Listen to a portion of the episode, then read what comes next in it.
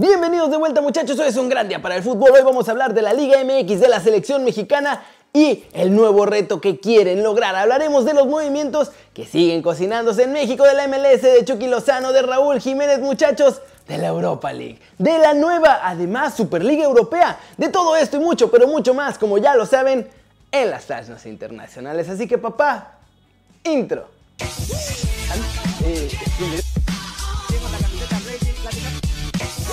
Esperando contra Atlético de Madrid.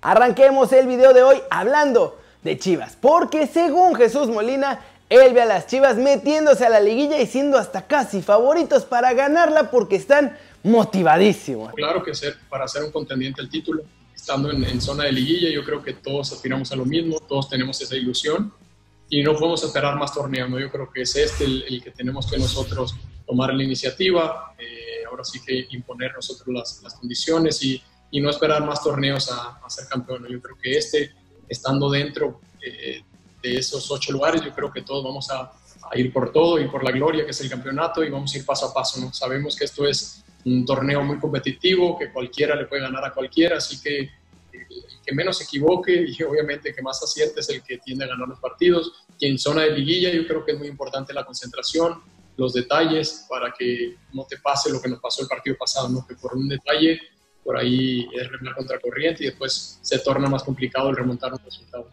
Pues yo no lo he visto así, yo creo que a los dos equipos cuando estamos con malas rachas se critica y cuando por ahí tenemos una racha positiva se nos alaba, se habla bien te digo, somos los dos mejores equipos del fútbol mexicano, así que yo creo que al final la crítica siempre va a existir. Se viene lo más bonito del torneo, el cierre, posteriormente un repechaje, una liguilla, así que tenemos que estar preparados para todo. ¿Cómo la ven? ¿Creen que Chivas puede turbo motivarse en esta recta final y ser la gran sorpresa del Guardianes 2020 para ganar el título? Sin duda sería un gran logro para lo que han hecho hasta ahora, pero no sé si sea posible.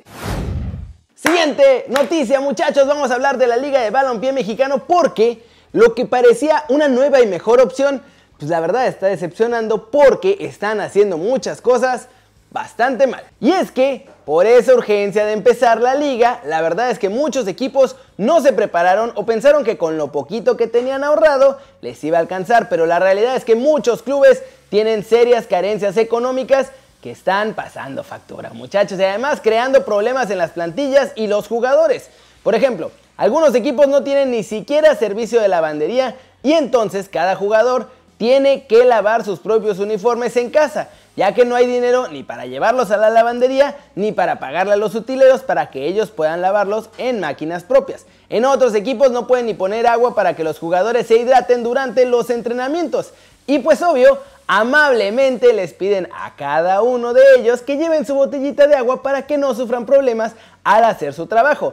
Una fuente anónima reveló en medio tiempo que el hielo lo compra el cuerpo técnico, que además tampoco han recibido su quincena y que ponen todo de su bolsa. Lo mismo pasa con el agua y si no la ponen pues obviamente se mueren de sed en los entrenamientos. Y además tenemos ya los casos conocidísimos de adeudos de salarios de jugadores que llegaron a todos los medios aquí en México. El del Real San José y el Atlético de Jalisco, que tienen adeudos no de una ni dos, sino de varias quincenas con sus jugadores y además con los lugares donde entrenan. En el Atlético Jalisco ya los jugadores se pusieron en huelga, ya los echaron de donde entrenaban, no han podido cobrar y la cosa no pinta nada bien.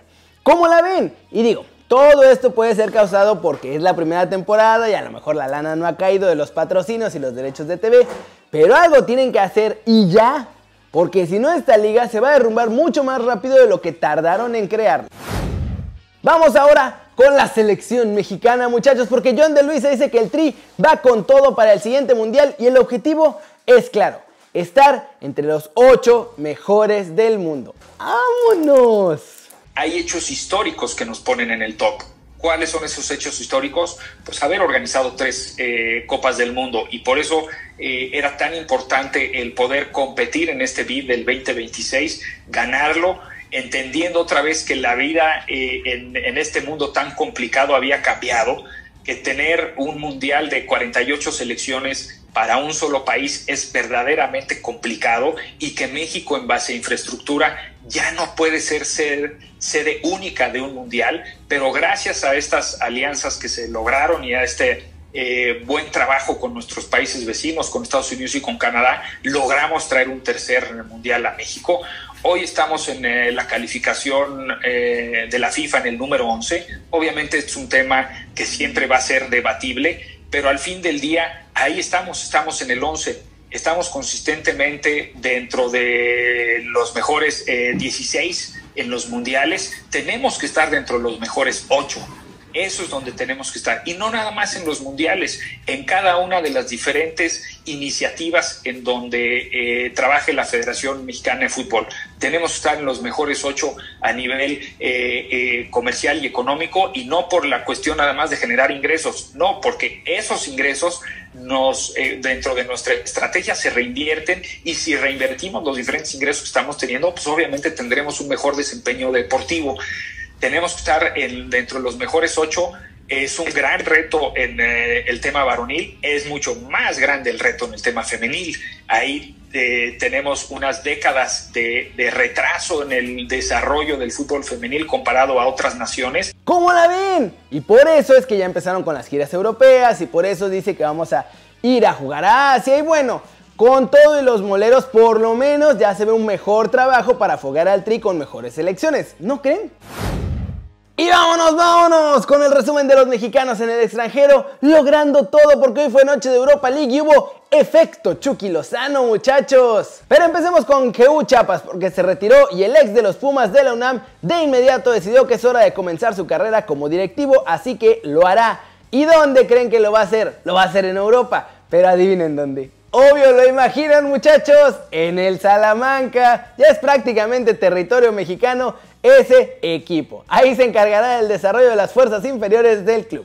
En la MLS, Rodolfo Pizarro del Inter de Miami y Alan Pulido del Sporting de Kansas City están dentro de la lista de nominados para el premio Landon Donovan, el MVP en la edición de la temporada 2020. Vela no entró porque obviamente estuvo lesionado gran parte de la temporada, pero otros como Chicharito y Jonado Santos no entraron pues simplemente porque fueron muy maletas esta temporada. Mauro Laines fue preguntado por su hermano en el Betis y le aventó todos los halagos posibles. Dice que su hermano es el mejor jugador que hay en México. Uf, que sus cualidades son diferentes a cualquiera y que por eso, eso del Messi mexicano, se dice ya que tiene cualidades similares.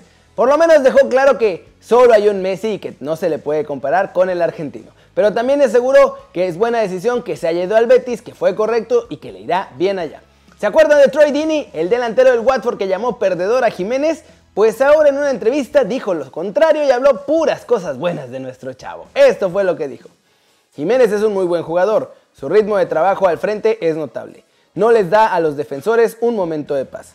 Puede vincular el juego, puede anotar con el pie izquierdo, con el pie derecho y tiene la capacidad de crecer y ser un jugador mucho mejor y completo. Solo va a mejorar. En la Europa League, muchachos, el Napoli ganó apretadísimo 1-0, les costó mucho trabajo y de hecho lo que pasó es que nuestro chavo, el Chucky Lozano fue a la Vancomer por primera vez en la temporada. Eso sí, al minuto 22 entró de cambio por Lorenzo Insigne. Mi Chucky Lozano la verdad es que no asistió ni metió el gol, lo metió Mateo Politano, pero el efecto de tener a Chucky Lozano en la cancha de inmediato se vio reflejado Tres puntos para el Napoli con la lesión de Insigne, pues obviamente Chucky tiene muchas más posibilidades de seguir siendo titular con el Napoli. Y muchachos, noticia sorpresa que acaba de salir, el Puebla está a punto de mandar a dos de sus grandes joyas al Villarreal de España. Ya llegó la oferta formal por ambos y Solo restan pequeños detalles para que se finiquite esta operación. Va a ser compra definitiva de las dos joyas que se van al Villarreal. Se trata de Emiliano García, que es el tercer futbolista más joven en debutar en la Liga MX con 15 años, y Santiago Montiel, que es el capitán de la sub-17 del Puebla. Ambos obviamente son seleccionados mexicanos y el Puebla está muy feliz de poder entablar relación con el Villarreal, mandando a sus mejores chavos de las fuerzas básicas y pues dando, dejando la puerta abierta más bien para después hacer más intercambio de jugadores. En el momento en el que se acepte ya esta oferta por ambos. Los jugadores se van a ir en enero, van a tener que firmar la oferta, van a tener que firmar, van a tener que superar también la revisión médica y ambos tendrán un contrato por tres años y medio con el Villarreal de España. Grandísimas noticias muchachos, dos mexicanos más se van a Europa. ¿Cómo la ven? Cosa hermosa con nuestros chavos haciendo bien las cosas, hasta entrando de cambio para que ganen sus equipos, rifándose en la MLS, en Europa, todo bien. Y sí, ya sé que el MLS es de chocolate, pero pues con más razón está bueno que también ahí dominen por completo nuestros chavos. Flash News, los Gallos Blancos han hecho oficial la llegada del gringo Castro al equipo y formará parte del cuerpo técnico del Piti Altamirano. Alex Telles no va a poder jugar con el Manchester United. Ole Gunnar Solskjaer confirmó, tras vencer 5-0 al RB Leipzig, que el jugador dio positivo por Coco Bicho y obviamente está separado de la plantilla. La asamblea de socios del Milan comunicó este miércoles 28 de octubre que las cuentas del conjunto lombardo registraron un montón de pérdidas, 194.6 millones de euros. José Mourinho quiso alabar el compromiso de Gareth Bale y a la vez pues, meterle un raspón al Real Madrid.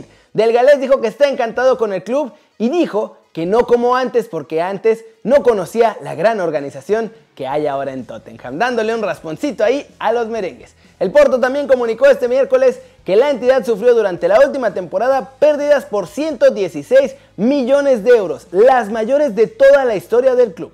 Se prepara ya la Superliga Europea muchachos, hay 18 plazas, estarán divididas así. 5 para Inglaterra, 4 para España, 4 para Italia, 3 para Francia, están tratando de convencer a la Bundesliga y también a la Liga de Portugal de entrarle. Esta Superliga seguiría un formato similar a la de cualquier otra liga de allá de Europa. 34 jornadas que se completarían en el mes de septiembre, desde el mes de septiembre, perdón, y hasta mayo.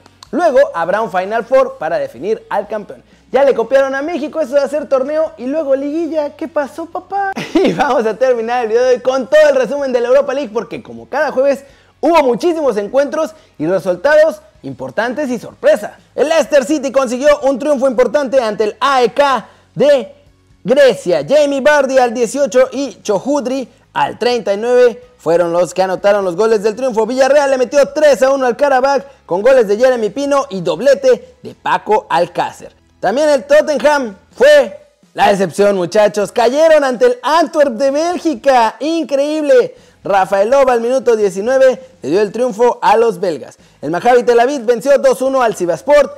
Gent cayó 4-1 frente al Hoffenheim. El CSKA de Moscú y el Dinamo de Zagreb empataron sin goles. Feyenoord y Wolfsberg quedaron 4-1 en favor de los visitantes, o sea, el Wolfsberg, muchachos.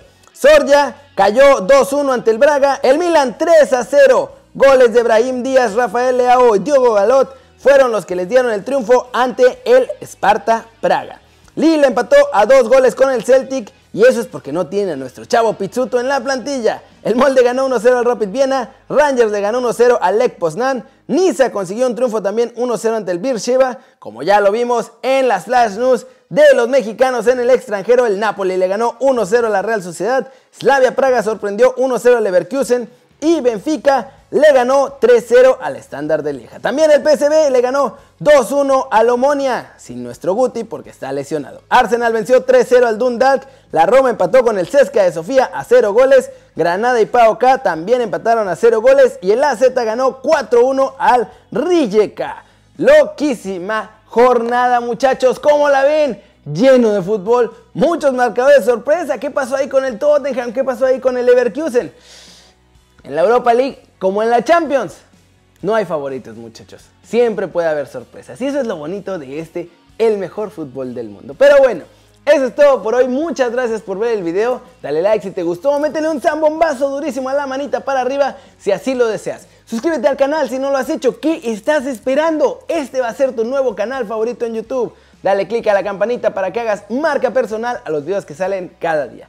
Yo soy Keren muchachos y como siempre me da mucho gusto ver sus caras sonrientes, sanas y bien informadas. Y aquí nos vemos mañana desde la redacción. Chao, chao.